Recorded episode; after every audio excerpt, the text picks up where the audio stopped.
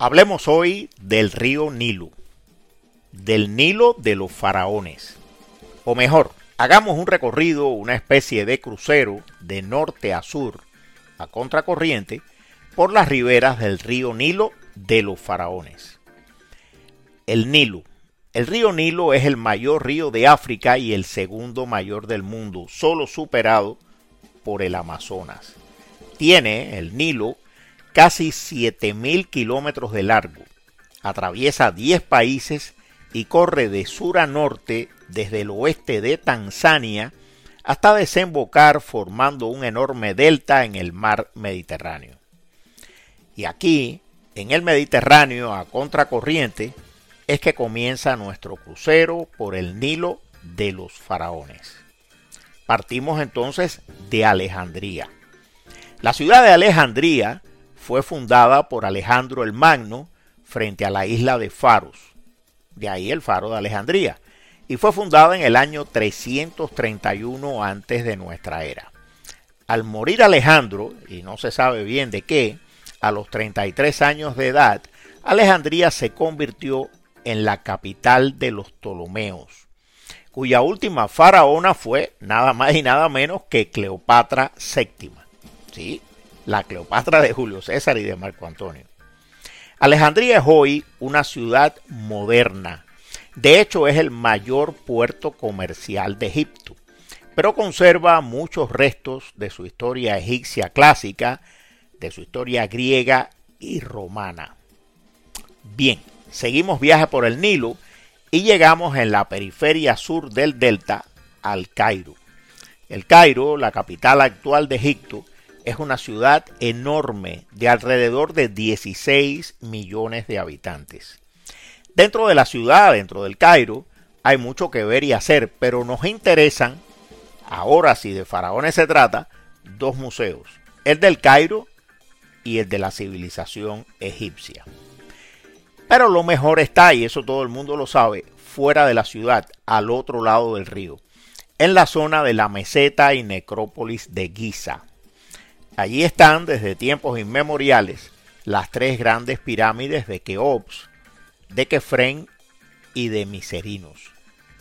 Está también la gran esfinge, las pirámides de las reinas y las denominadas pirámides subsidiarias.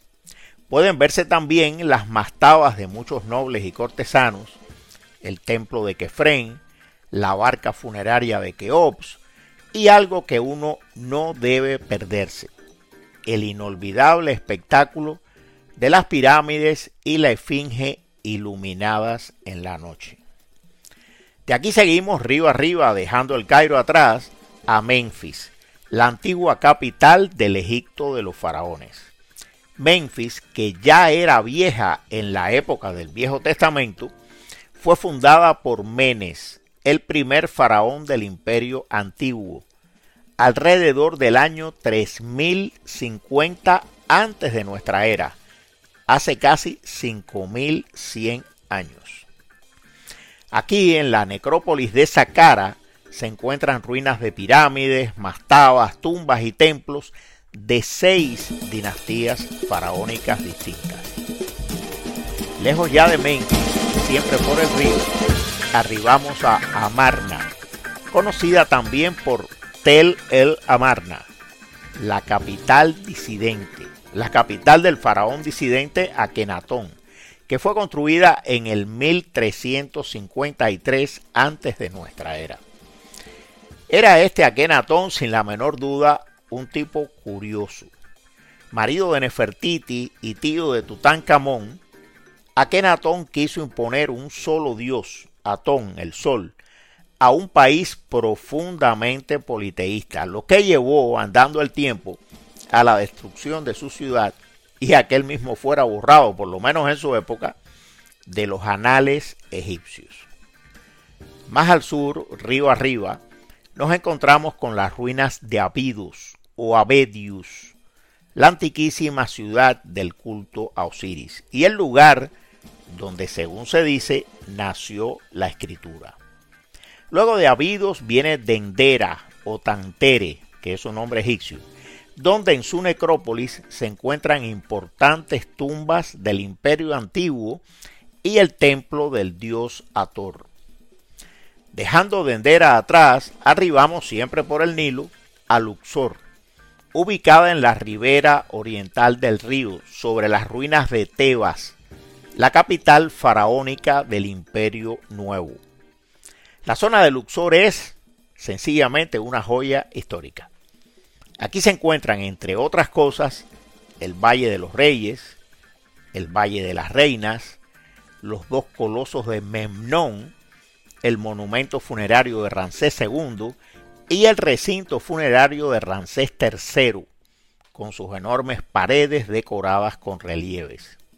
Y por si fuera poco, el enorme templo de Karnak, con su sala hipóstila o de las columnas, considerado, por cierto, el centro de culto religioso más antiguo del mundo, y que se une al templo de Luxor por la famosa avenida de las Esfinges.